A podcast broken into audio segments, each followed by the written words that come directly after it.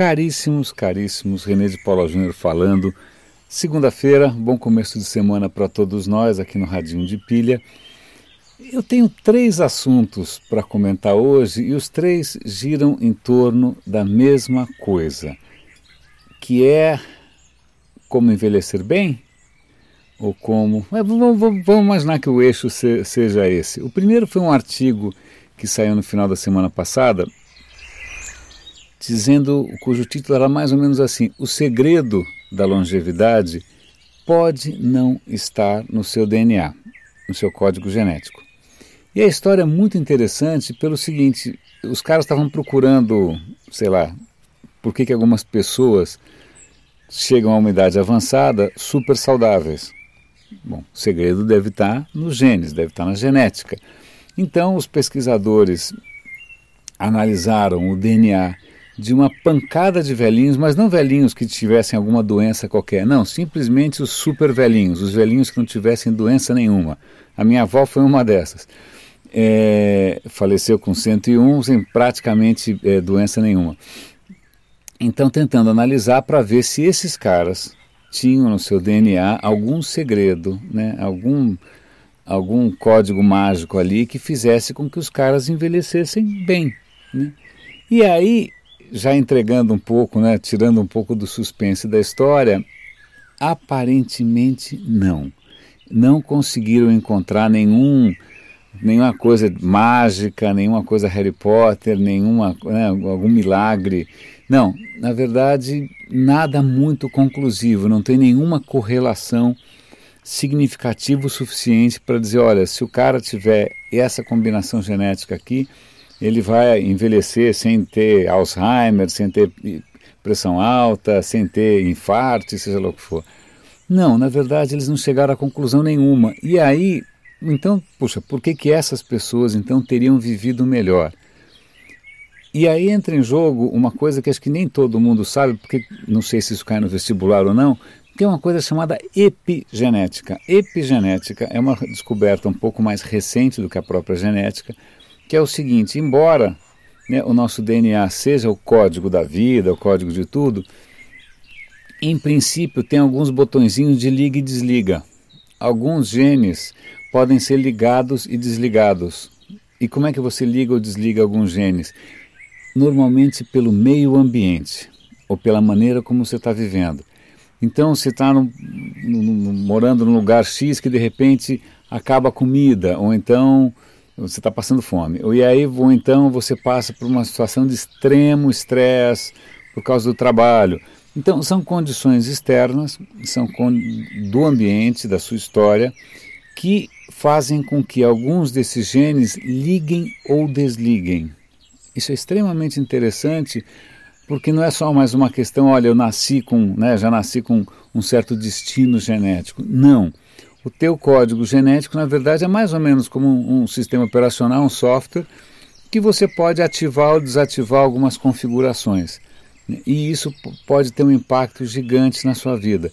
Então, por exemplo, ele falou de uma velhinha que estava lá com não sei lá quantos anos, 90 e tantos anos, e estava super bem, sem cabelo branco, sem nada, etc e tal. Aí falou, olha, de repente, o que pode ter sido segredo para essa mulher foi ter tido um casamento legal durante a vida inteira.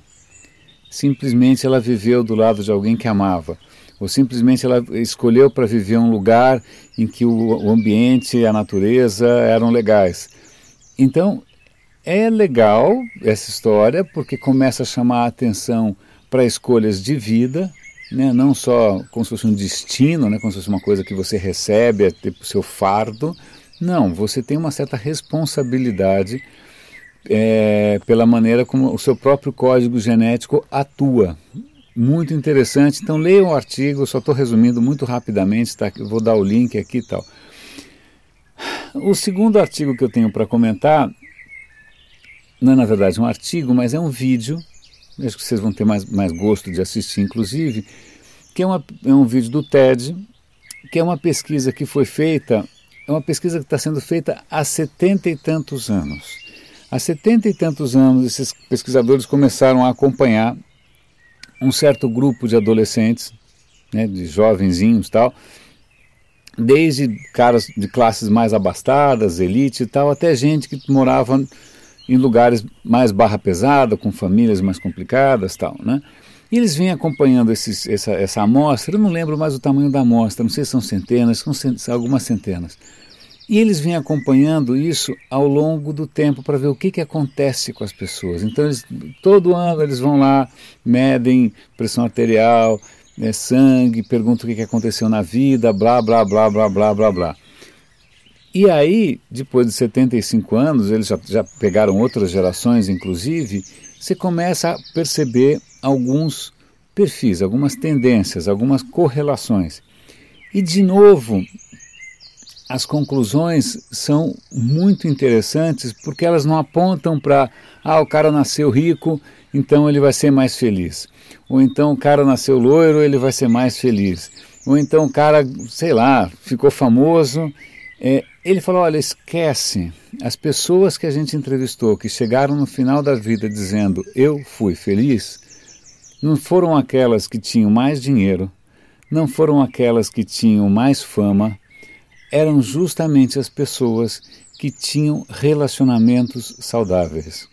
Relacionamentos saudáveis, que tinham um bom grupo de amigos, que cultivava as amizades, que tinha boas relações afetivas. Essas pessoas não só tendiam a ser mais felizes com relação à vida, de novo, nada a ver com grana, nada a ver com fama, com poder, ou seja, o que for, mas como também elas chegavam ao final da vida mais saudáveis, corroborando esse outro estudo, né, confirmando esse outro estudo que eu contei para vocês.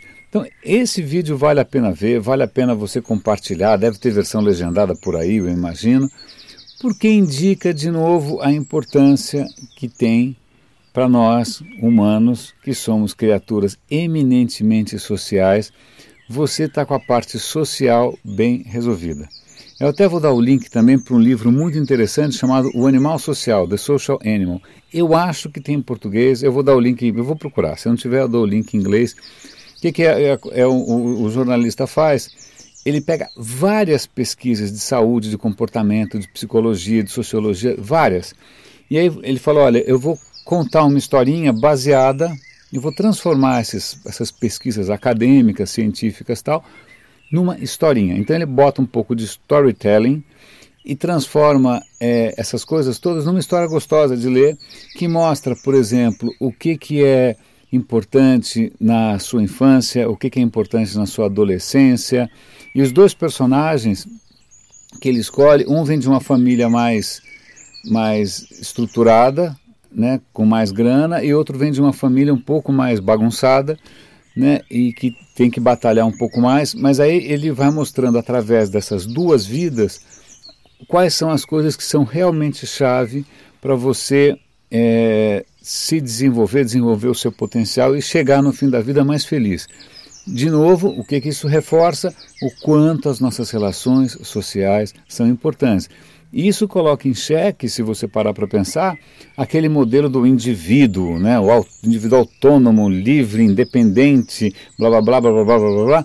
Na verdade, essa visão do ser humano como um indivíduo autônomo, independente, etc. e tal, tem lá o seu valor, claro que tem, mas ela deixa de lado a importância vital, fundamental das relações humanas saudáveis. Ponto.